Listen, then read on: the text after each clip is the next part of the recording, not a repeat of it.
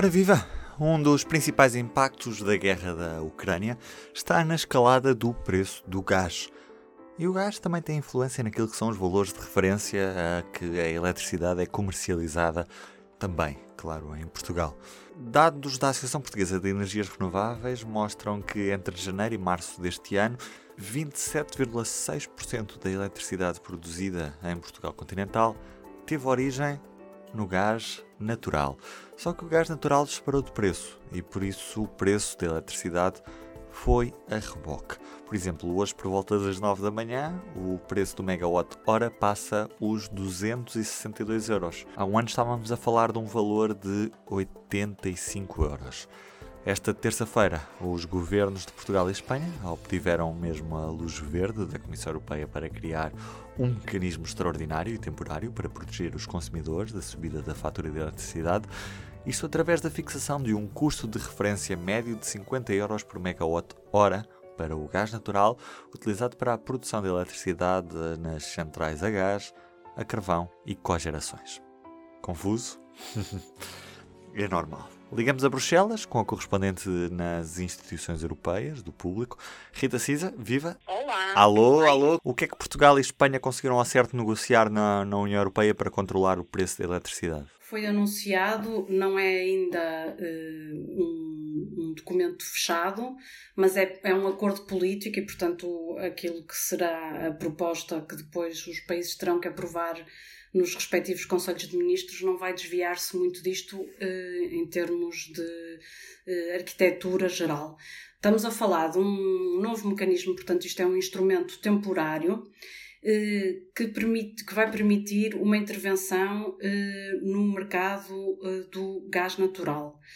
Eh, e essa intervenção era reclamada pelos dois países porque eh, Portugal e Espanha, eh, como estão afastados por ter um nível muito baixo de interconexões com o restante mercado europeu, como obedecem por estarem no mercado europeu ao mesmo mecanismo de fixação de preço da eletricidade, mas como não utilizam uma percentagem tão elevada de gás natural no processo de produção de eletricidade, como o, o, o, centro, digamos, o centro da Europa, que é onde é mais utilizado o gás natural, estavam a, a, a sofrer uma distorção do preço eh, pelo facto de eh, tanto a guerra na Ucrânia como antes disso a, a questão da, transição energética estar a, puxar o preço do gás natural para cima. Eh, e, portanto, em é que este mecanismo é uma coisa simples de compreender. Os dois países estabelecem um valor, um, valor de referência que, que, na verdade, é um preço máximo para o gás natural que é utilizado depois nas centrais eh, de cogeração eh, ou, ou carvão ou gás natural que servem para a produção de eletricidade. E, e, portanto, o que ficou acertado foi que esse preço máximo será de 50 euros eh, por megawatt hora, quando a proposta original até que se tentou negociar eh, era de 30, mas enfim, eh, é, esta é a parte da negociação, não é? Portanto, aquilo que ficou fechado hoje eh, com a Comissão Europeia foi que esse seria o preço, e depois há um mecanismo de compensação eh, que, eh, portanto, porque os, os, os produtores vão, não podem eh, ceder os 50 euros. Exatamente.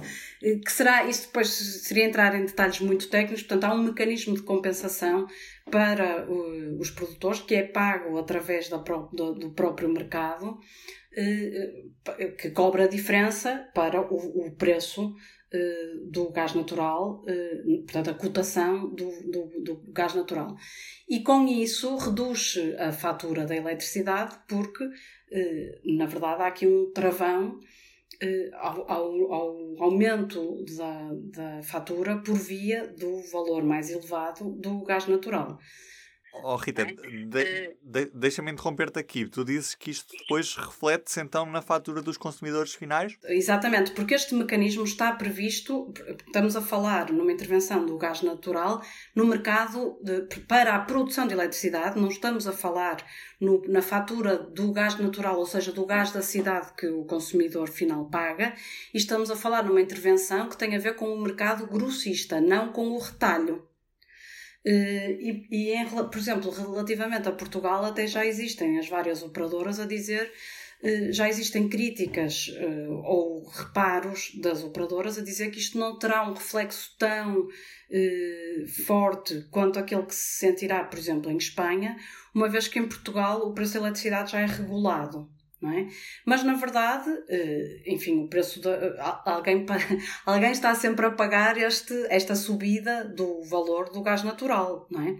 E, portanto, o que se está aqui a falar é eh, eh, quando este mecanismo, que é temporário, vai, vai valer apenas por 12 meses e eh, é extraordinário, quando este mecanismo estiver em, em ativo, portanto em vigor, vai haver um reflexo de baixa do preço na fatura da eletricidade. Ainda não conseguimos apresentar uma estimativa mas uh, de, quanto, de quanto é que será uh, essa redução prática, mas que tanto o Ministro do Ambiente português como a Ministra da Transição Ecológica espanhola frisaram foi que o preço limite que ficou estabelecido é de 50 euros por megawatt-hora e atualmente o preço de mercado do gás natural é de 90, sendo que no início da aplicação deste mecanismo o preço que vai ser utilizado, o preço de referência que vai ser utilizado, até é de 40 euros por megawatt hora. Depois vai haver um ajustamento ao longo do período de vigência deste uh, mecanismo temporário,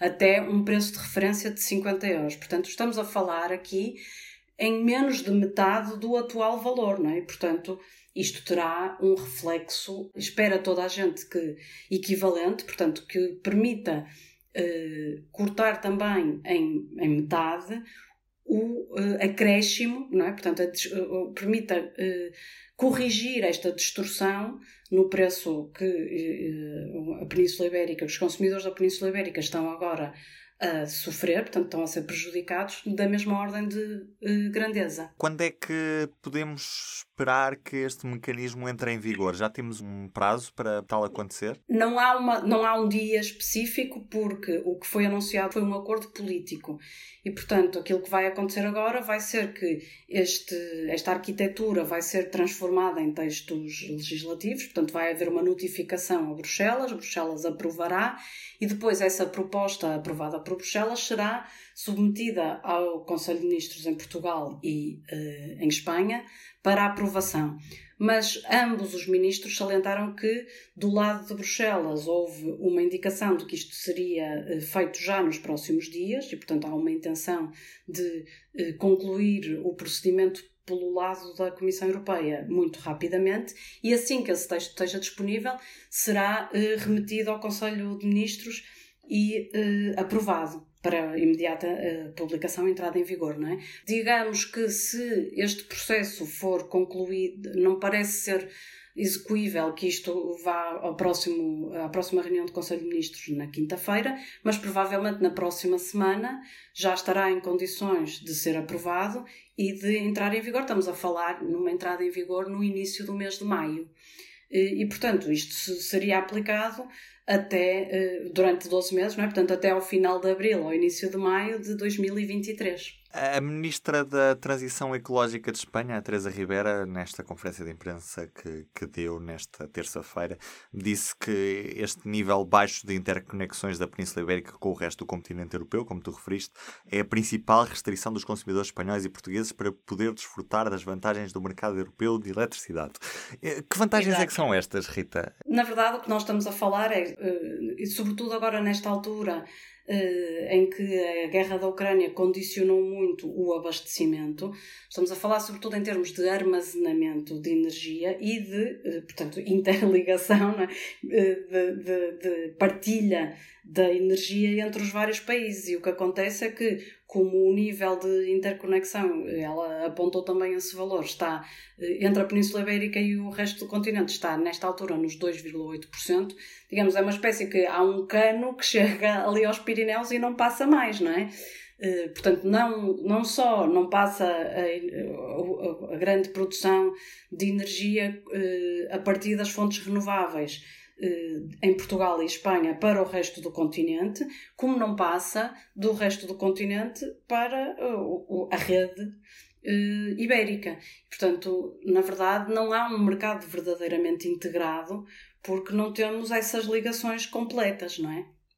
E, portanto, não dá para usufruir dessa, dessa interligação de que beneficiam aqui os países da Europa Central e já até do Leste. Vamos supor que uma empresa francesa e uma empresa espanhola, a empresa espanhola vai pagar muito menos de eletricidade numa altura em que os preços estão normalmente mais altos no mercado, precisamente por causa deste mecanismo temporário que a Península Ibérica vai, vai Na poder. Verdade, ou não? Não, na verdade, não. Uh, enfim, os contratos das empresas são feitos com os respectivos fornecedores uh, claro. nacionais, não é? Isso foi uma das coisas que esteve várias semanas em negociação e, portanto, foi. E, e, é por isso que é preciso a intervenção da Comissão, não é? Porque, e, aliás, não é por acaso que esta, toda esta negociação é feita, não com o, a Direção-Geral que controla a energia, mas sim com a Direção-Geral de Concorrência, não é? Portanto, o que ficou estabelecido é que uh, continuará o, o, esta, esta exceção ibérica, que ficou consagrada politicamente, não terá um reflexo uh, em termos de limitação na, na fronteira. Primeiro estamos a falar de. Portanto, não haverá um constrangimento, digamos assim, nos preços que são praticados na exportação da energia ibérica por causa deste, deste ajustamento interno ibérico. E, e, portanto, o, o, a garantia que ficou dada é que, isto agora estará consagrado no articulado técnico deste novo mecanismo, o consumidor francês vai pagar exatamente o mesmo que o consumidor ibérico que com o benefício deste mecanismo. Estamos a falar sempre de um, aquilo que é exportado é sempre uma percentagem ínfima, não é? Mas de facto há eh, exportação eh, de energia, eh, sobretudo a partir da Espanha, não é? Portanto, a interligação espanhola para a França. Embora o, grande mercado francês não esteja nem pouco mais ou menos dependente dessa dessa exportação. Mas, eh, eh, de facto, ficou previsto que o mecanismo, para todos os efeitos práticos, aqueles que beneficiam da, da energia que, proveniente da Península Ibérica, para todos os efeitos estão integrados nesta ilha uh, energética ibérica que tem funcionado contra os interesses de Lisboa e de Madrid, mas que neste caso permitiu que isto fosse feito sem condicionar o restante mercado europeu e, portanto, passou no crivo da concorrência europeia. Bem, Rita já nos explicou o que é que podemos esperar deste mecanismo. O que é certo é que, como bem nos disse, há comercializadores do lado português que dizem que a descida do preço no mercado português poderá não ser tão relevante como nos consumidores espanhóis. Certo é que há comercializadores que dizem que a descida do preço em Portugal poderá não ser tão relevante como para os consumidores espanhóis. Cá ficaremos para ver nos próximos tempos em que é que este mecanismo vai resultar. Já agora, o P24 vai estar no Estaciano Podcast, o Festival Ibero-Americano de Podcasts em Madrid. A conversa vai ser com o jornalista Sérgio Del Molino sobre iberismo no século XXI. Está marcado para sexta-feira, 13 de maio, por isso fica o convite, lá nos vemos, se estiver por Madrid nesse dia. Ou então, ouvimos-nos depois aqui. Eu sou o Ruben Martins, tenham um bom dia e até amanhã. O público fica no ouvido.